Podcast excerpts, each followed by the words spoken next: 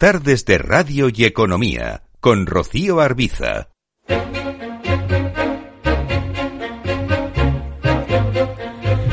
En las últimas semanas mucho se ha hablado de hipotecas a raíz de las medidas acordadas por el Ejecutivo para aliviar un poco la carga de los hipotecados que ahora mismo puedan estar en peor situación ante el alza del Euribor, fruto de las subidas de tipos del Banco Central Europeo para hacer frente a la inflación.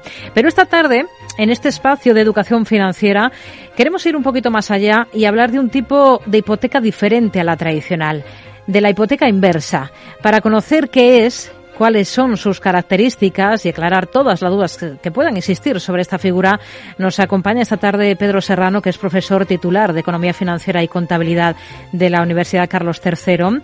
Hola Pedro, ¿qué tal? bienvenido, muy buenas tardes. ¿Qué tal? Buenas tardes, Rocío. Bueno, vamos primero con una definición base, si le parece, y a partir de ahí vamos tirando y vamos detallando. ¿Qué es una hipoteca inversa? ¿Cómo funciona? Bueno, una hipoteca inversa es un préstamo. Es un préstamo en el cual la garantía, el colateral, es la vivienda en propiedad. Entonces, eh, se diferencia de un préstamo eh, normal o, digamos, eh, estándar. Las características que tienen son básicamente dos.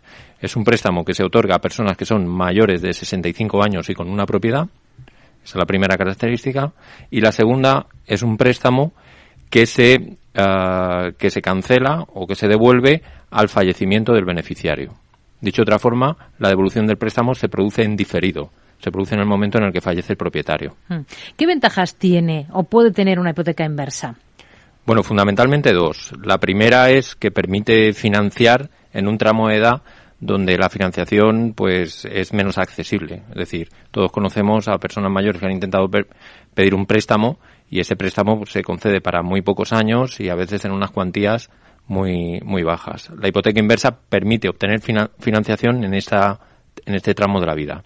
La segunda característica de la, de la hipoteca inversa es que el, eh, la persona que recibe la financiación sigue residiendo en su hogar sin perder la propiedad, a diferencia de otras fórmulas como puede ser la venta de la nuda propiedad. Hmm. ¿Y qué desventajas o qué inconvenientes puede llegar a tener, más allá de la primera en la que muchos pueden estar pensando y, que sería que es, digamos, un producto financiero complejo? Bueno, eh, se considera un, producto financiero complejo porque como su uso no está extendido, hmm. pues eh, no existe un conocimiento general, una educación financiera general sobre, sobre cuáles son las cláusulas del contrato o el funcionamiento habitual. Eh, pero verdaderamente se puede entender, ya he dicho, como un préstamo en el que la, la, vivienda actúa como un colateral. Es clave esto que ha dicho de la propiedad, ¿no? Porque entiendo que una de las principales dudas que seguro que genera este producto es si uno hace una hipoteca inversa, pierde al final la propiedad de, de esa casa. No, eso no es cierto. O sea, cuando la, la mm, hipoteca inversa pertenece a una familia de productos que permiten monetizar el ahorro que se tiene en vivienda, es decir, monetizar la propiedad y transformarla en dinero líquido. Entonces, la hipoteca inversa está dentro del grupo de productos donde el, individuo o el cliente que la contrata no pierde la propiedad. Es decir, la propiedad sigue siendo el, eh, del, beneficiario. Lo que ocurre es que a, vencimiento, a, a su fallecimiento hay que liquidar esa deuda. Entonces pueden ocurrir dos cosas. Uno, bien que los herederos satisfacen la cuantía de la deuda en, con liquidez, es decir, pues su padre, su madre deben 60.000 euros, ustedes me pagan los 60.000 euros y ya está, y hmm. la propiedad de la casa es suya, o bien se ejecuta la garantía del, del, de la hipoteca, es decir, a fallecimiento, eh, ustedes pueden devolver la, la deuda o no quieren devolver la deuda, pues bien, se, se, ejecuta la garantía, es decir, el valor de su casa está estipulado en 200.000 euros, se vende en mercado, eh, su padre nos debe eh, la cuantía del préstamo son 50.000, pues los 150.000 restantes pasan a, a los herederos. Hmm. Eh, nos decía antes que una de las características, requisitos de quien puede contratar una hipoteca inversa, hay que tener 65 años mínimo y hay que tener una vivienda en propiedad. Pero es necesario que esa vivienda, ese inmueble, tenga que tener un, un valor mínimo para que una entidad financiera X ofrezca este tipo de producto. Eh, teóricamente no existe un valor mínimo. Es decir, lo que pasa es que el valor del, de la vivienda limita el acceso a la financiación, porque la vivienda actúa, ya hemos dicho, como garantía y por tanto a menor valor de vivienda, pues menor valor de la financiación que, se otorga. Em, hablábamos antes de, los herederos. Eh, ¿Es necesario contar con ellos para contratar una hipoteca de este tipo? Porque al fin y al cabo van a verse afectados de alguna manera u otra, ¿no? Mm, necesario no es, pero es deseable. Es deseable porque, como ya sabemos, en las, en las decisiones que, que, atienden a la masa hereditaria, es decir, a, a todo aquello que tiene capacidad de ser heredado, pues por, bien por cultura española, bien por tradición, pues tendemos a involucrar en estas decisiones a, nuestros hijos o herederos.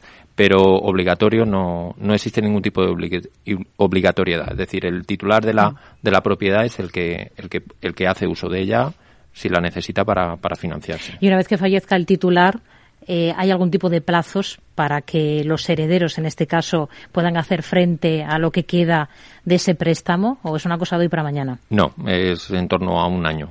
Es decir, básicamente el plazo, si mal no recuerdo, es un año y en ese, año, en ese año se produce o bien la devolución del préstamo en forma líquida o bien en la ejecución de la garantía. Em, ¿La entidad financiera con la que uno ha hecho una hipoteca inversa puede exigir el pago de la deuda antes del fallecimiento del titular? No, nunca. Eh, em, déjame matizar solo una cosa. Entidad financiera o entidad aseguradora. Puede ser, actualmente hay una comercializadora de hipotecas inversas que es una aseguradora. Pero no, no, no, no. es una de las características de la hipoteca inversa es que el, el, préstamo se devuelve a, a, vencimiento. Otra cosa es que el, el beneficiario del préstamo decida hacer una, una amortización anticipada. Entonces eso, bueno, eso ya entra dentro de, ya se, se debe mm, regular dentro de las cláusulas, pero como tal, eh, las dos características que hacen diferente a la hipoteca inversa de otro producto son mayores de 65 años y devolución a fallecimiento del beneficiario. Hmm. Em, ¿Necesariamente tiene que ser la vivienda eh, habitual de quien contrata esa hipoteca inversa o puede tener una segunda vivienda vacacional y hacer una hipoteca inversa sobre esa vivienda? Necesariamente tiene que ser la vivienda, la vivienda habitual. De hecho, la, legislación reconoce la vivienda habitual.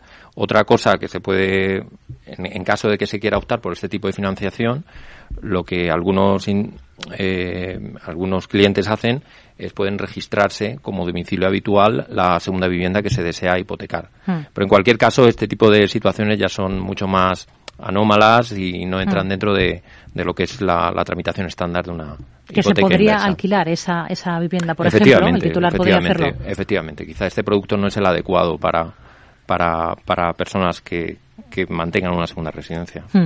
¿Es caro contratar una hipoteca inversa o es más o menos algo similar a, una hipoteca tradicional como la que tenemos casi todos? Bueno, la hipoteca inversa, eh, caro frente a qué. Entonces, si lo comparamos frente a una financiación mediante préstamo de una persona de tercera edad, pues probablemente nos encontremos un producto más barato.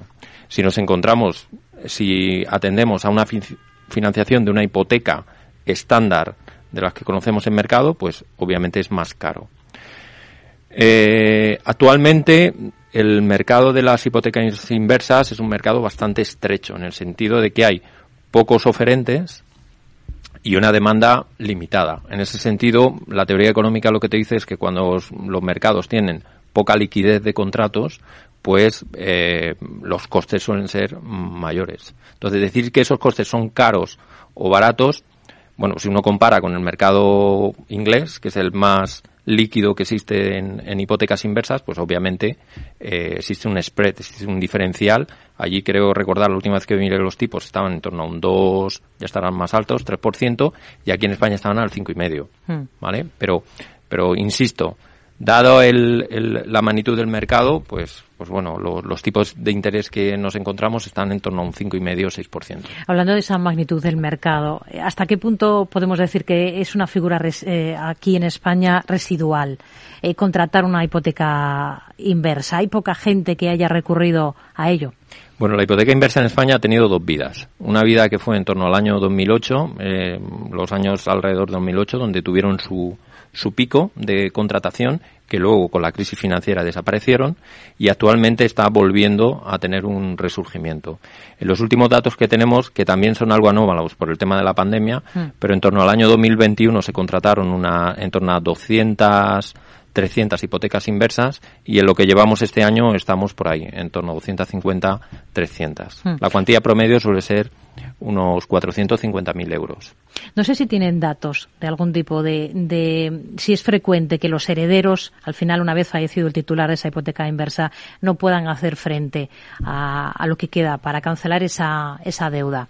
Bueno, más que los herederos no pueden hacer frente, es que los herederos, en el 90% de los casos, según nos informó un, un agente de mercado, los herederos desean eh, liquidar, el, o sea, ejecutar la garantía. Es decir, parece ser, eh, esto no tengo datos científicos fehacientes, sino que me baso en conversaciones de mercado, y básicamente el 90% de las personas que heredan vivienda tienden a, a venderla en un en un plazo inferior a un año. Hmm. Desde el punto de vista fiscal, que puede ser otra de las dudas que tenga alguien que contrata una hipoteca inversa, ¿qué implicaciones eh, tiene?